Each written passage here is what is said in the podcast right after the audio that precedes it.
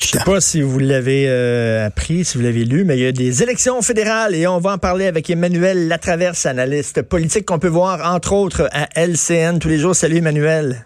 Bonjour. Écoute, la, présence de Maxime Bernier au débat, ça fait encore jaser. Je lisais le Yves Boisvert dans la presse qui écrit là, il n'a pas sa place dans les débats, Maxime Bernier. Qu'est-ce que toi t'en penses?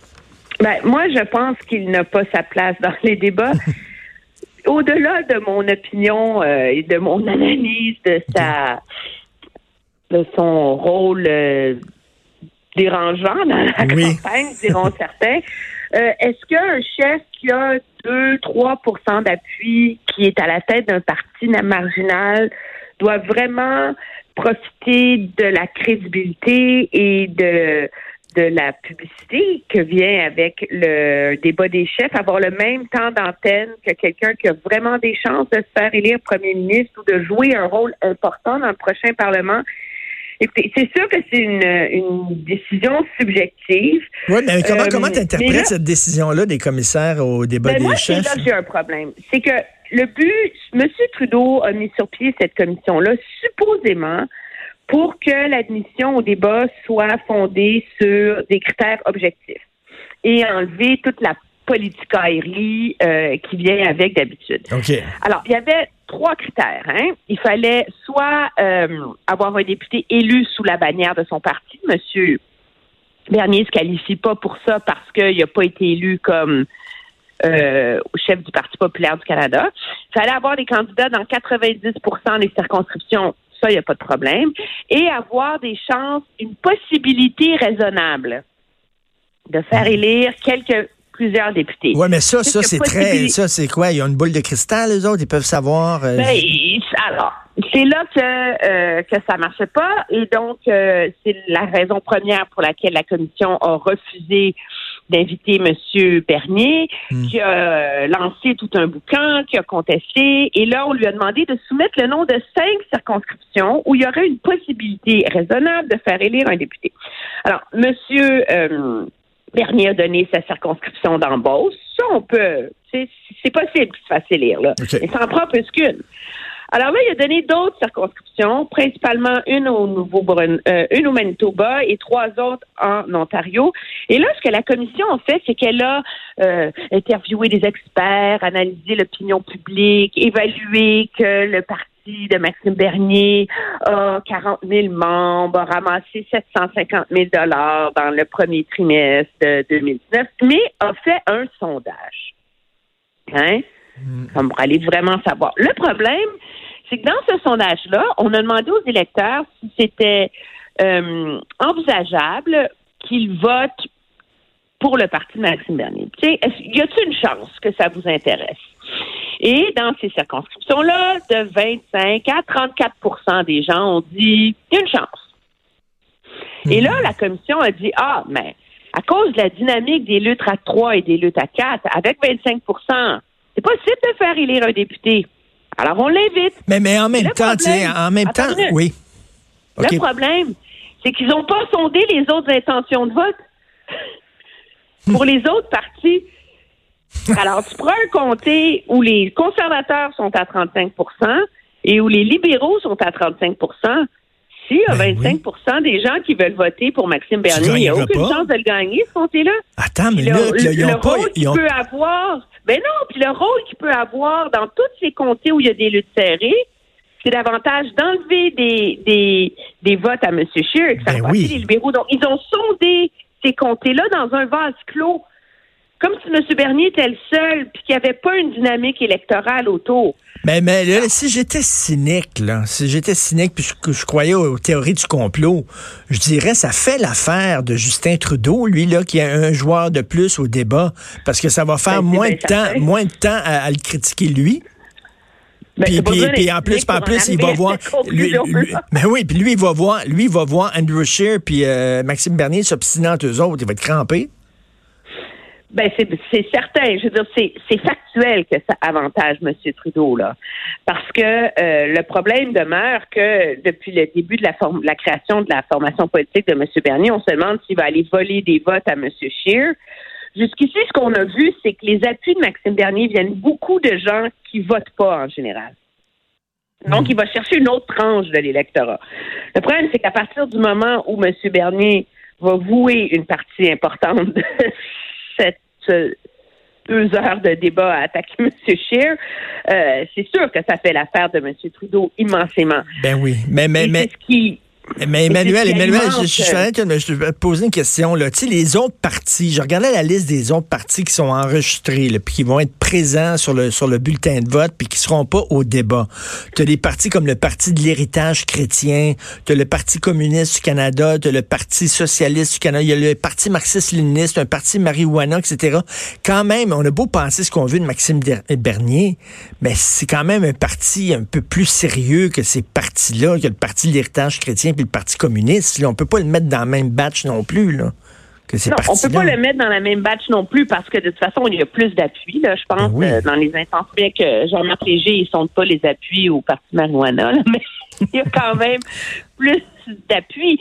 Mais est-ce que ça fait de lui un joueur qui doit être au débat? Regarde, Elisabeth May, ça lui a pris des années là avant de faire la preuve qu'elle avait assez d'assises, assez d'appui, que son parti c'était pas un feu de paille, puis rentrer au débat. Québec solidaire aussi là. Et donc à un moment donné, je sais qu'il y a tout un débat philosophique sur la liberté d'expression puis tout ça, mais moi je m'en tiens aux critères. Faisons l'exercice dans ce cas-là de s'en tenir aux critères de la commission des débats. Ben leurs critères, ils ont, ils se sont trouvés une façon de l'inviter. C'est mmh, surtout ça le mmh, problème. Mmh. Et c'est là que moi j'en ai contre la façon dont ils ont mené leur leur exercice.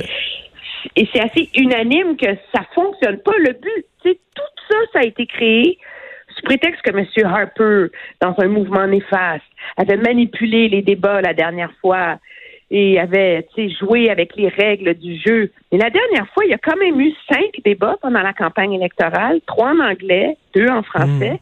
Et là, on se retrouve avec une commission, tu sais, qui devait là, rendre ça plus formel, puis c'est plus démocratique, puis on en a toujours bien que mais, mais, mais là, en plus, en plus, ça va être cacophonique, six dans un débat. Écoute, je voudrais pas avoir à l'animer, là. non, ça va être complet. en faire un à quatre pour le face-à-face de TVA. Je veux dire, euh, et donc, euh, est-ce que c'est, euh, tu sais, je peux pas, je, je, je n'irai jamais jusqu'à remettre en question la la l'impartialité et la hmm. crédibilité des travaux de David Johnson, qui est le président de cette de cette commission des débats là, mais c'est comme ils se sont plongés là, dans un exercice académique et intellectuel complètement déconnecté de la réalité. Là, complètement. Et c'est là qu'il y a un problème. Là. Puis surtout qu'ils ont changé d'idée aussi. Là. Euh, la valse des promesses coûteuses, écoute, là, on sait les élections, là, ils nous promettent toutes sortes d'affaires. Là, ça va coûter quoi? Là? On est rendu combien dans les promesses? Là? Ben là, chez Andrew Shear, là, hier soir, en me couchant, on était rendu à 7,3 milliards de dollars. OK principalement à cause de sa méga baisse d'impôts, qui finalement, sur la tranche de salaire en bas de 47 000 qui finalement est accessible à tous les Canadiens, là, puis qui est mmh. quand même généreuse, là, euh, et le retour d'une foule de crédits d'impôts pour les familles, là, transport en commun, activités sportives, euh, etc. Puis crédit d'impôt pour les congés de maternité. Ça coûte quand même un milliard par année. Monsieur Trudeau, lui, il est moins élevé que ça. Il est à 1,3 milliard en ce moment, mais ça soulève la question comment on va payer pour tout ça? Mais ce qui est intéressant là-dedans, c'est que c'est un fait peu connu. Dans, quand les libéraux ont changé la loi électorale, ils ont donné le mandat au directeur parlementaire du budget à Ottawa le pouvoir d'évaluer le coût des promesses électorales et de les rendre publiques. OK. Et donc, c'est lui, techniquement, qui va évaluer, euh, qui va permettre d'évaluer les cadres financiers des partis. Alors, jusqu'ici, les conservateurs qui étaient les plus sceptiques sont ceux qui ont donné la permission. à chaque fois que M. Scheer fait une annonce, il y a comme un coup de téléphone qui s'en va au directeur parlementaire du budget, puis c'est go! Et là, le directeur parlementaire du budget affiche sur son site web l'analyse des coûts de la plateforme. OK. Et donc, les conservateurs, qui sont ceux qui dépensent le plus, sont ceux qui font preuve de plus de transparence sur leurs dépenses, alors que M. Trudeau, qui dépense moins, n'a pas encore donné le OK au directeur parlementaire du budget oh. pour dévoiler le coût de ses promesses. C'est bien bizarre. Alors là, Ben non, mais c'est fascinant, hein? Sous prétexte qu'il y a des promesses qui sont liées, puis si on en dévoile une, ça va laisser entendre c'est quoi la prochaine qui s'en vient. En tout cas. Alors, moi, j'ai hâte de voir, une fois que l'exercice va être fini, qui va avoir fait preuve de plus de transparence sur ses dépenses et sur comment et sur ces mesures de réduction des dépenses aussi. Parce qu'oubliez pas, là, les, les, les, les conservateurs disent qu'ils vont éliminer le déficit en cinq ans. Ouais, Alors mais, là, mais- le déficit est déjà à 18 milliards. Là, il dépense, il dépense, il dépense. Fait qu'il va falloir couper quelque part. On a hâte de voir Ben comment ils vont oui, y arriver. c'est drôle parce que les conservateurs habituellement, je sais pas, leur discours habituellement, c'est nous autres, on utilise, on va dépenser avec avec rigueur, euh, on commencera pas, euh, tu sais, on, on est euh, des, des bons pères de famille, on va bien gérer l'argent, alors que c'est les plus gros dépensiers dans leur dans leurs promesses. Ben, en ce moment, c'est les plus gros dépensiers. Pourquoi? Parce que tout l'argument des conservateurs, c'est qu'il y a une crise du coût de la vie en ce moment au Canada et que les grandes mesures de classe moyenne de Justin Trudeau ne permettent pas euh, aux gens de boucler leur fin de mois. Donc, toutes les familles canadiennes ont besoin d'un peu d'oxygène. L'argument des conservateurs, il va arriver un moment donné, c'est qu'il faut couper dans le gras. C'est qu'il y a des programmes qui sont inutiles, qui sont mal gérés, etc.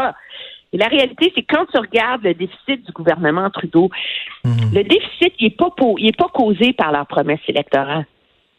C'est la taille du déficit, c'est pas les dépenses en infrastructure, c'est pas l'allocation par can- canadienne pour enfants puis la baisse d'impôts à la classe moyenne, c'est pas les grosses promesses de 2015.